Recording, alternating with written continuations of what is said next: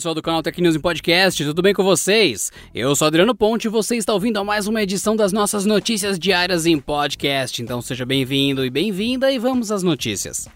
A Sony realizou nesta quinta-feira um evento em live stream, onde apresentou os primeiros games que vão compor o portfólio do novo PlayStation 5 que será lançado no final desse ano. Entre os diversos títulos que foram apresentados, podemos destacar Spider-Man Miles Morales, sequência de Spider-Man lançado em 2018. Outros novos games de franquias famosas também deram as caras, entre eles Gran Turismo 7, Horizon Zero Dawn 2, Resident Evil Village, NBA 2K21 e Hitman 3. Hitman 3 aqui pro Brasil, né? Entre os títulos inéditos apresentados que chegam para o PlayStation 5, alguns chamaram atenção, e entre eles o jogo de tiro em primeira pessoa Deathloop, o game de aventura Project Athia, o de terror Ghostwire Tokyo, o sci-fi Returnal e Godfall, um RPG que foi o primeiro jogo apresentado para a próxima geração de consoles da Sony.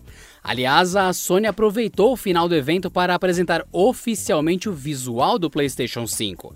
Com um design futurista, ele será vendido em duas versões. A primeira, chamada apenas de PlayStation 5, trará leitor de Blu-ray integrado, como todos já estão acostumados. Já a segunda, batizada de PlayStation 5 Digital Edition, traz um corpo mais fininho por não contar com leitor de discos. Embora não tenha falado absolutamente nada sobre preço, a estratégia da companhia japonesa é clara: oferecer uma opção mais em conta do novo videogame para os jogadores que não se importarem em ter todos os games em mídia digital, compradas e baixadas diretamente da PlayStation Store. O governador de São Paulo, João Dória, anunciou nesta quinta-feira, por meio de sua conta no Twitter, que o Instituto Butantan será parceiro do laboratório chinês Sinovac Biotech para a produção de uma vacina contra a Covid-19. Inclusive, o medicamento já estaria em fase final de testes. A Sinovac Biotech obteve autorização para começar testes da vacina em humanos em abril. Os estudos indicam que ela estará disponível no primeiro semestre de 2021 ou seja, até junho do próximo ano. E com ela, segundo as autoridades, será possível imunizar milhões de brasileiros. Dória revela que a empresa fornecerá ao Instituto Butantan as doses da vacina para a realização de testes clínicos da fase 3 em voluntários no Brasil. O governo afirmou que o acordo prevê a participação de São Paulo na realização de testes clínicos dessa vacina.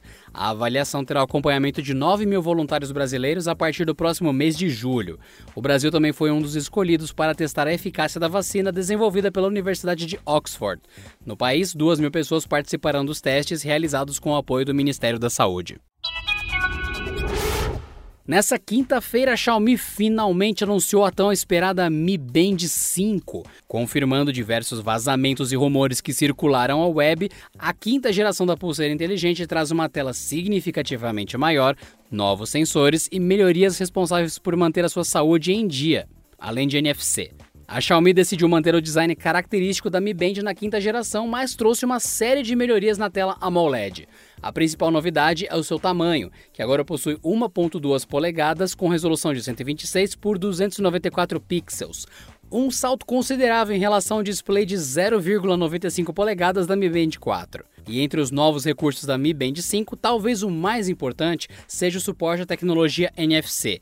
Com ele será permitido que os usuários realizem pagamentos com a pulseira. No entanto, não foi confirmado se a funcionalidade estará disponível na versão global do dispositivo.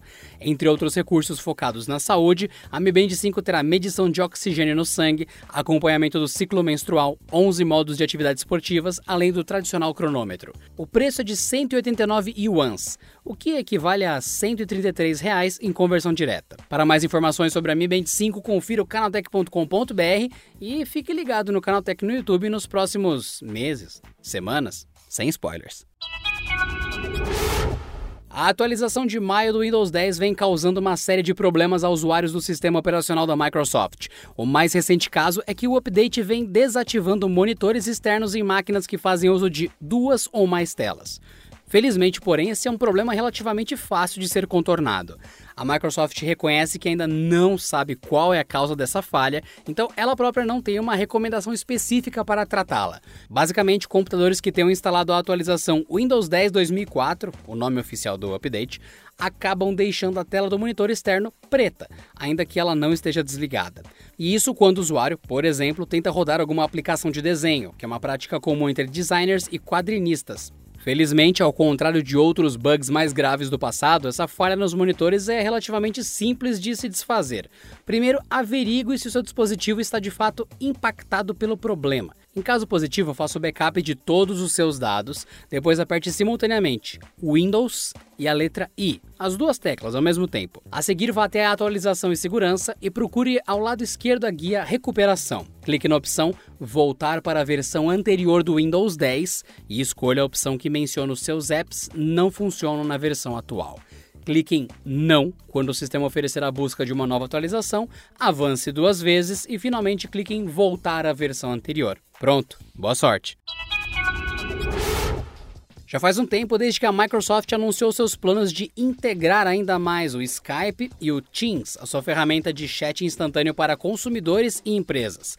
E agora a companhia vem gradualmente liberando uma atualização que finalmente permite a conversa entre usuários de ambas as plataformas, ainda que com algumas ressalvas. Com a nova integração entre os dois aplicativos, será possível que usuários do Teams e do Skype iniciem uma conversa entre si, valendo tanto para mensagens de texto, videochamadas ou chamadas de áudio. Entretanto, algumas funções naturais de cada software serão desativadas quando a conversa for nesse modelo de interoperabilidade. Não será possível editar textos em negrito ou itálico, por exemplo, ou usar emojis de qualquer espécie, além de realizar menções diretas via arroba e o nome do usuário. Outro ponto importante: as conversas serão obrigatoriamente apenas entre duas pessoas. Por hora, não há suporte a chats em grupo, e vale ressaltar dois detalhes. Como o Teams é majoritariamente usado para organizações empresariais, administradores de sistema podem bloquear o uso dessa interoperabilidade. O outro é que a integração entre as aplicações vale para todas as plataformas, smartphones, desktops e navegador. A novidade já deve estar disponível para a maioria dos usuários. E por hoje é só, pessoal. Nos falamos nessa sexta-feira em mais uma edição do canal Tech News Podcast. Se cuidem e até lá. Esse episódio contou com a apresentação de Adriano Ponte, roteiro de Rui Maciel, edição de Mari Capetinga e editoria-chefe de Camila Rinaldi.